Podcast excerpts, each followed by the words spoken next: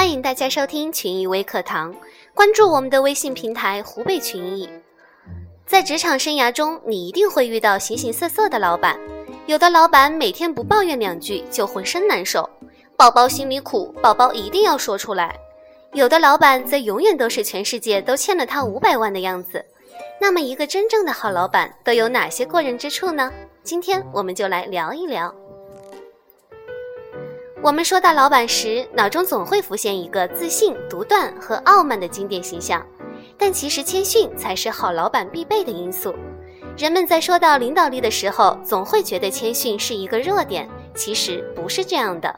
表达谦逊的方式有很多种，你可以欢迎他人的反馈，承认自己的错误，或者仅仅是平等的对待他人，这些在员工的眼里都是优点，而不是缺点。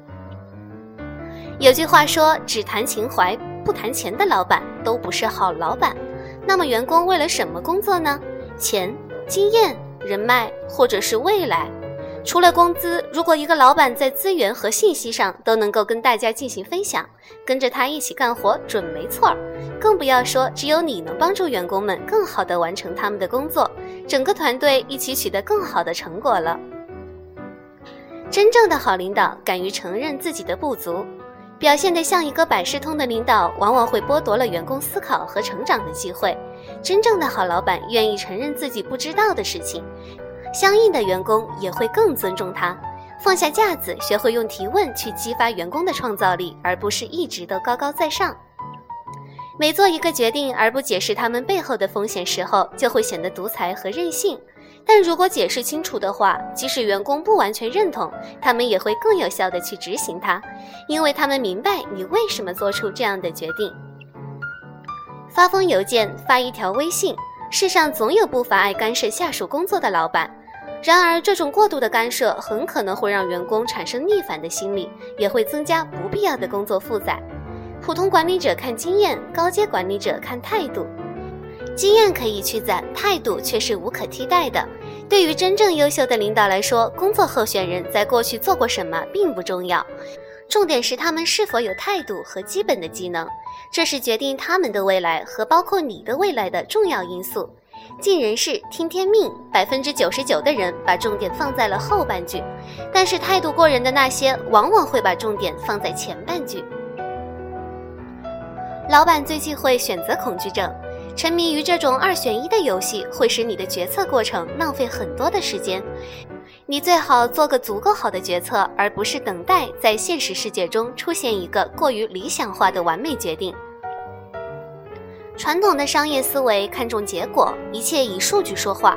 然而，为了获得更好看的数字，好老板正确的做法是与员工多交流，并帮助改进他们的工作表现。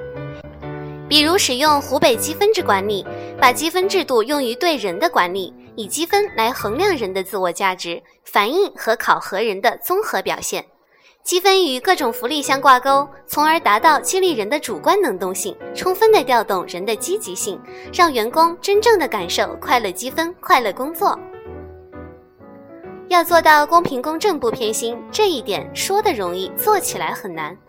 老板偏心某个员工是很正常的现象，但作为领导者应该尽量规避这种情况，因为偏心会使其他的员工意志消沉，因为他们知道他们和被偏爱的人相比是那么的不重要，也会觉得自己的努力会得不到回报。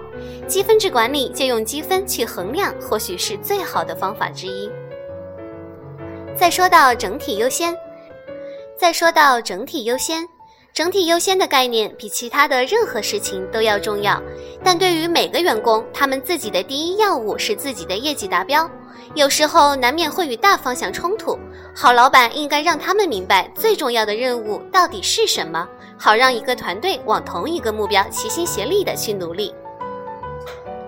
人都有沮丧崩溃的时候，但如果在下属面前爆炸或说出什么伤人的话，也许会创造出永不愈合的伤口。员工不是老板的出气筒，如果你能够示范他们如何在危机中平静下来，一定会比公开的宣泄更加的有效。轻财足以聚人，律己足以服人，量宽足以得人，身先足以率人，这才是一个真正老板的标准。好了，今天的企业管理分享到这儿，大家有什么想法，可以在我们的节目下面留言，欢迎关注我们的微信公众号“湖北群艺”，我们明天同一时间再见。